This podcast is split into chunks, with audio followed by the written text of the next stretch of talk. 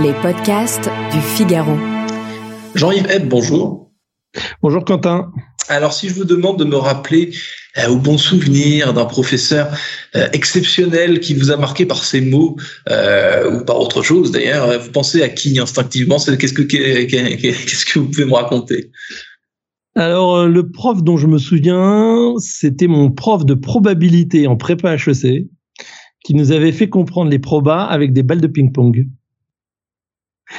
voilà. Ouais, ok. on, a envie, on a envie, de, on a envie de l'écouter. Mais, mais, on démarrait l'année avec ces balles de ping-pong qui faisaient euh, aller dans un sens ou dans un autre et on comprenait euh, la logique des probabilités.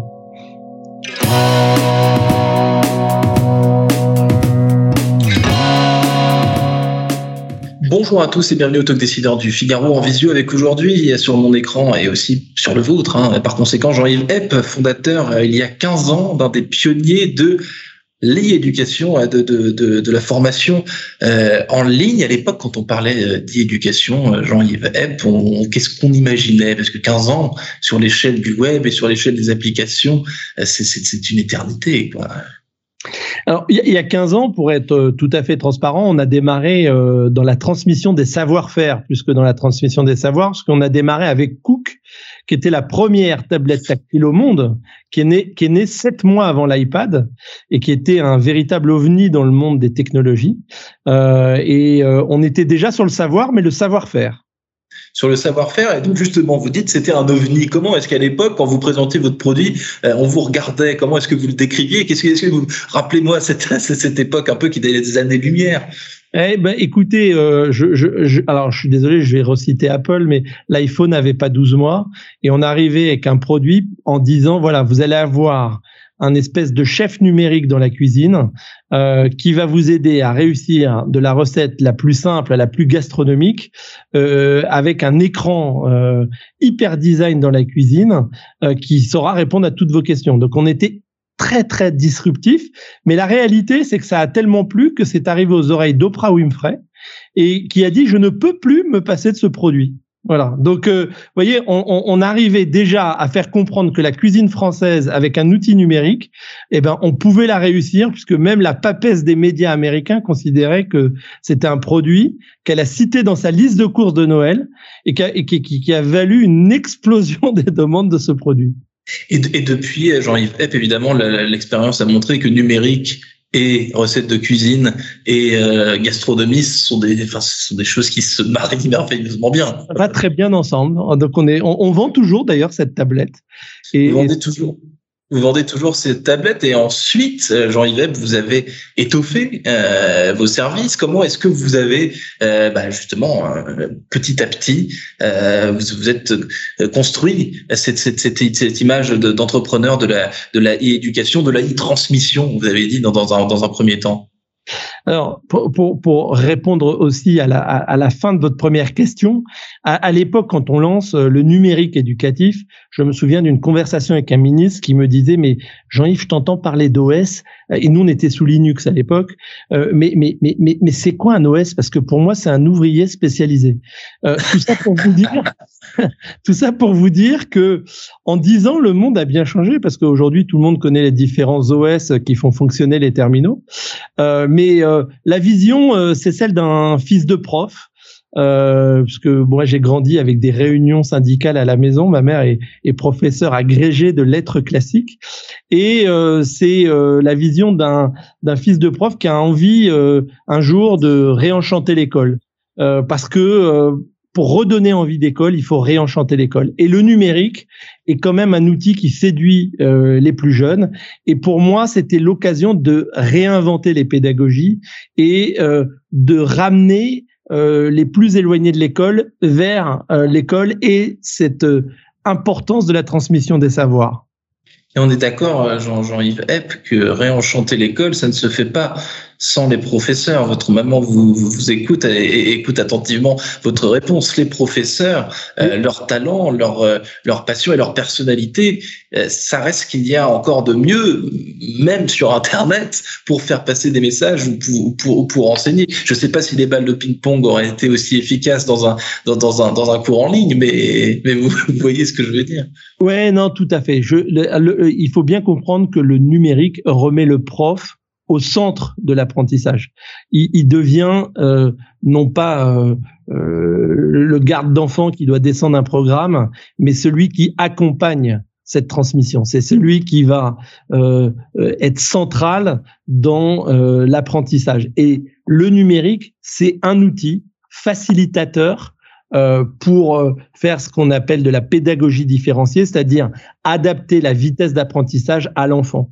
Euh, faire en sorte que ben, pour les enfants les plus précoces, en une demi-répétition, il a compris, il avance. Et pour les enfants plus en difficulté, on va faire 15, 20 répétitions, mais il va acquérir le savoir dont il a besoin. Et c'est ça la force du numérique, c'est cette capacité de s'adapter à chaque public pour laisser le moins possible d'enfants sur le bord de la route.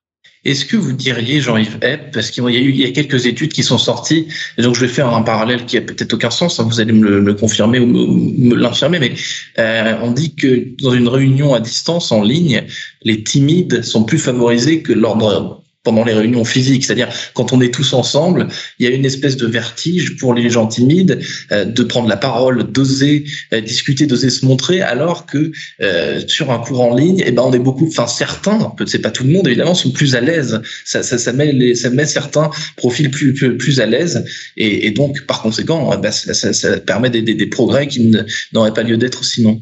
Alors, il suffit de regarder les réseaux sociaux pour comprendre que le numérique désinhibe. Alors, parfois beaucoup trop. Hein. C'est-à-dire que vous allez voir des, des, des, gens tenir des propos euh, qui ne tiendraient certainement pas euh, euh, en physique en face d'une personne, des insultes, des mots très désagréables. Bon, maintenant, si on regarde le bon côté des choses, effectivement, le, le, le, numérique peut faciliter la prise de parole, la participation de gens qui n'oseraient pas le faire. Nous, quand on a démarré, c'est-à-dire à peu près en 2011-2012, euh, la matière où ça s'est le plus vu, c'est les cours de langue. Euh, dans les cours de langue, euh, vous savez, il y avait toujours deux ou trois têtes de classe qui avaient eu la chance d'aller aux États-Unis, en Allemagne, en Italie, qui pouvaient prendre la parole. Là, avec le numérique, tout le monde prend la parole, tout le monde peut participer. On, peut dire d'ailleurs que le cours de langue, enfin là, je du coup, vous êtes en train de raviver des vieux souvenirs. Le cours de langue, c'est le, le cours intimidant par excellence. Tout à fait, parce qu'on a peur euh, de son accent. Et en fait, on se rend compte quand on va aux États-Unis qu'on s'en moque un peu. C'est un pays d'immigration. On s'en moque un peu de l'accent que vous avez. Et très clairement, nous, ce qu'on a vu dès le départ, c'est que dans les cours d'anglais, les, cours d'allemand, bah, les gens euh, n'avaient plus peur, les gamins n'avaient plus peur de, euh, de, de, parler à la, à la tablette ou au PC euh, pour euh, répéter ce que la machine lui demandait de faire. Ce qui n'enlevait pas le prof. Hein. Le prof avait justement la possibilité d'écouter tous les élèves. Parce que les outils qu'on développe permettent à un enseignant de dire bon bah celui qui est sur cette tablette, il est en train de dérouler son cours d'anglais. Celui-là, il a plus de mal. Je vais venir à côté de lui pour l'aider. Mais tout le monde participe. Donc c'est vraiment un outil d'inclusion le numérique. C'est un outil d'inclusion. Est-ce que c'est un outil dans la e-formation, en tout cas dans l'e-éducation Est-ce qu'il y a encore des barrières qui empêchent de euh, l'acceptation, euh, je veux dire, que ça devienne une certaine norme finalement? Alors, il y a eu euh, jusqu'avant le Covid beaucoup de mythes autour du numérique, c'est-à-dire on disait oh il y a trop d'écrans. donc en fait on rattachait le, la e-éducation à l'écran. Euh, ce qui est une hérésie parce que c'est encore une fois, euh, on, on disait pas quand il y avait des livres, ah il y a trop de livres, il lit trop. Euh, c'est qu'un c'est qu'un support, euh, c'est un accompagnement et, et, et il faut le voir comme ça. Donc il y a eu avant le Covid cette logique là. Depuis le Covid, ça a vraiment changé. Parce que Jean-Yves vous mettez, vous posez le doigt sur un paradoxe de notre époque, c'est-à-dire que euh, on est tous adultes, évidemment, surtout adolescents euh, aussi, euh, avec des écrans, mais il y a cette espèce de, diabolisation de l'écran, notamment pour les plus jeunes enfants, où il y a, enfin, ce qui, est encore autre chose, mais la télévision chez certaines familles n'a plus lieu d'être, elle n'est plus dans les foyers. les écrans pour les petits sont, diabolisés, c'est-à-dire qu'on essaie de les en tenir éloignés. Est-ce que tout ça n'est pas un peu euh, paradoxal finalement comme bah, on, on, est dans une, ça vous aura pas échappé, dans une société de la communication. Et aujourd'hui, la communication, elle, se fait à travers des écrans hein, pour l'essentiel, que ce soit des smartphones, des tablettes, des PC, des télévisions, parce qu'il en existe encore, même si on veut supprimer la redevance audiovisuelle, il existe un certain nombre de télés. Euh, mais euh, si vous voulez, c'est bien là le rôle de l'école. L'école doit apprendre l'usage euh, euh, modéré et intelligent des écrans. Euh, et c'est bien à l'école qu'on va apprendre de la même façon qu'on apprend l'alphabet, qu'on va apprendre comment fonctionne le numérique. C'est presque pire finalement d'utiliser, de laisser les enfants utiliser TikTok ou, WhatsApp sans leur apprendre ce qu'il y a derrière. Donc l'écran à l'école, c'est l'occasion de dire comment on s'en sert. Mmh. Est-ce qu'il y a euh, une culture française de, de l'écran, Jean-Yves Epp, et une culture française de, de, de l'e-éducation, ce qu'on vient un peu de décrire, d'ailleurs, ce rapport euh, à l'écran, la perception, l'écran, est-ce qu'il y a des choses qui vous, qui vous inspirent sur ce côté français euh, lié à l'écran, lié à, à, à l'e-éducation Depuis 15 ans que vous faites ce métier alors, en, en, France, vous savez, on a beaucoup de chercheurs et on aime bien faire des tests dans tous les sens. Donc, vous allez avoir toujours 17 théories qui s'affrontent.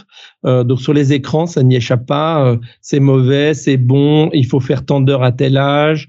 Euh, voilà. Euh, L'important, c'est l'utilisation raisonnée, mais c'est comme pour tout. Euh, des technologies euh, que vous faites. Alors, est-ce qu'il y a une particularité française? Oui, cette volonté de faire des études et des recherches en tout, là où les Asiatiques et les Américains se sont plongés à corps perdu dans les technologies pour aller plus vite dans l'apprentissage.